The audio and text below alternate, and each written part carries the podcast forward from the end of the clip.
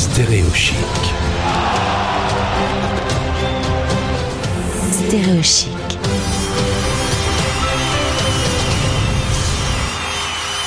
Grâce au réseau Stéréo Chic, on a l'occasion de se retrouver avec Célia en direct depuis Tokyo, euh, sélectionnée olympique pour participer aux épreuves de kayak à partir de dimanche. Bonjour Célia. Bonjour. Merci d'être avec nous en direct. Il est 22h à peu près chez toi au Japon. Euh, il est euh, non, il est tout juste 20 h 20 h pardon, je me suis trompé On de a 7 fuseau. heures, 7 heures d'écart. je me suis trompé de fuseau horaire et, et- et tu nous accordes quelques minutes avant de partir euh, dîner. Euh, Célia, les JO de Tokyo commencent dans quelques heures. Tu vas assister en, en tant qu'athlète euh, à la cérémonie d'ouverture. Oui, exactement. Demain. Ce sera ta première cérémonie d'ouverture? Ah oui, ce sera la première, ouais. Ce sera la première, elle sera un petit peu particulière euh, avec le Covid. Là, on a eu quelques infos. Ça sera pas, euh, voilà, sera, euh, mais ça sera génial quand même. Alors il faut reconnaître quand même que le CIO et les organisateurs de Tokyo 2020 ont pas vraiment eu de chance avec la pandémie qui est tombée et donc ça a été annulé, ça a été décalé d'un an et aujourd'hui c'est encore toujours un petit peu le foutoir avec la pandémie. On a même entendu le président du CIO dire que ça pouvait encore être annulé. Est-ce que vous avez eu ce genre de bruit de couloir? Ah non. Bon. On- ou alors on met des œillères pour pas entendre ce genre de bruit, mais euh, on, on a tellement envie d'y croire que qu'on n'écoute pas ce, ce genre d'infos. Ou Bon. peut-être, ça se filtre naturellement dans nos oreilles, je sais pas.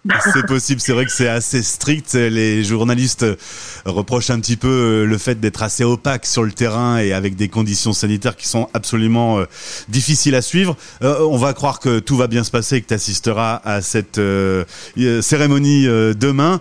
C'est le rêve de ta vie de te retrouver aux Jeux Olympiques? Euh, le rêve de ma vie, non, parce que j'en ai plusieurs des rêves, mais ça fait partie de mon rêve, en tout cas de sportive. Ouais, ça c'est sûr. Et je suis en train de le réaliser. J'en suis euh, heureuse, comblée, heureuse. C'est génial.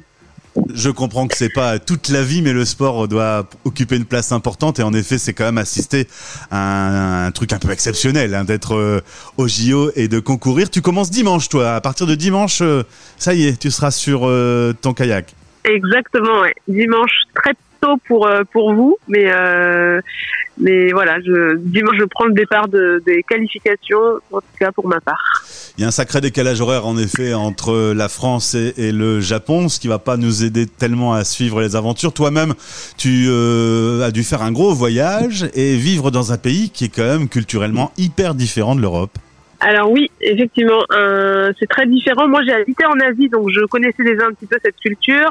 Après, euh, en étant ici aux Jeux Olympiques, malheureusement, on n'a pas trop l'opportunité de découvrir la de découvrir la culture japonaise. On peut pas trop sortir, on est un petit peu enfermé. Là, maintenant, on est dans notre village euh, olympique, donc entre athlètes. Mais avant ça, j'ai passé 15 jours euh, dans un hôtel, euh, voilà, à avoir juste la possibilité de sortir m'entraîner. Et sinon, je devais être enfermée euh, dans l'hôtel. On Ouais. comprend les restrictions, il n'y a pas de souci, mais c'est juste qu'effectivement, ça nous ça nous empêche de de découvrir le Japon. ouais.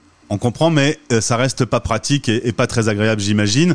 Euh, vous êtes euh, comment là dans l'équipe euh, à quelques heures de cette cérémonie d'ouverture et des premières épreuves? Confiant, vous allez nous ramener une médaille en France? Euh, alors.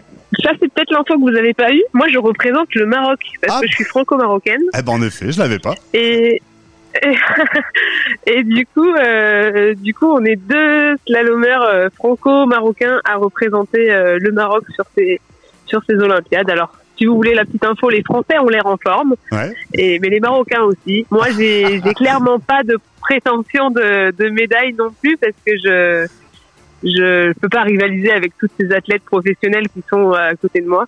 Ouais. Après, euh, ça n'enlève en rien mes objectifs de performance euh, de derrière quand même. Mais euh, et voilà. Je, moi, je suis en forme. Je suis contente d'être là. Je suis motivée. Donc euh, voilà. Les autres n'ont qu'à bien se tenir. je plaisante. Je, remercie euh, Sophie, euh, qui est elle basée en Australie et qui m'a donné euh, ton contact pour qu'on se retrouve aujourd'hui. On a en effet décidé de faire cette interview un peu à l'arrache parce qu'on est bientôt nous en, en vacances et donc c'était quasiment la seule occasion de pouvoir échanger avec toi avant que la cérémonie ne commence. Donc en effet, j'avais pas cette information, mais honnêtement, comme disait de Coubertin, l'important c'est de participer. Exactement. Exactement. Et c'est déjà, euh, pour moi, comme si j'avais gagné la médaille d'or, c'est, le fait d'être ici, c'est pareil, quoi. Je, réalise un rêve et c'est génial. Eh bien, Célia, je te la décerne. Voilà, je te l'envoie virtuellement, cette médaille. Ah, Bravo. J'espère que tu vas t'éclater. J'espère que tout va bien se passer, que vous allez euh, euh, en profiter un maximum. Bon JO à tout le monde. Merci beaucoup. Oui, ça marche. Merci beaucoup. Et au plaisir de se retrouver à l'antenne. On fera un petit point quand même après pour voir si tu as ramené une médaille. Euh, on verra quand même. ok. ok, ça marche. Merci Célia. Bon Merci beaucoup en tout cas. Salut. Merci. Au revoir. Stéréo chic. Stéréo chic.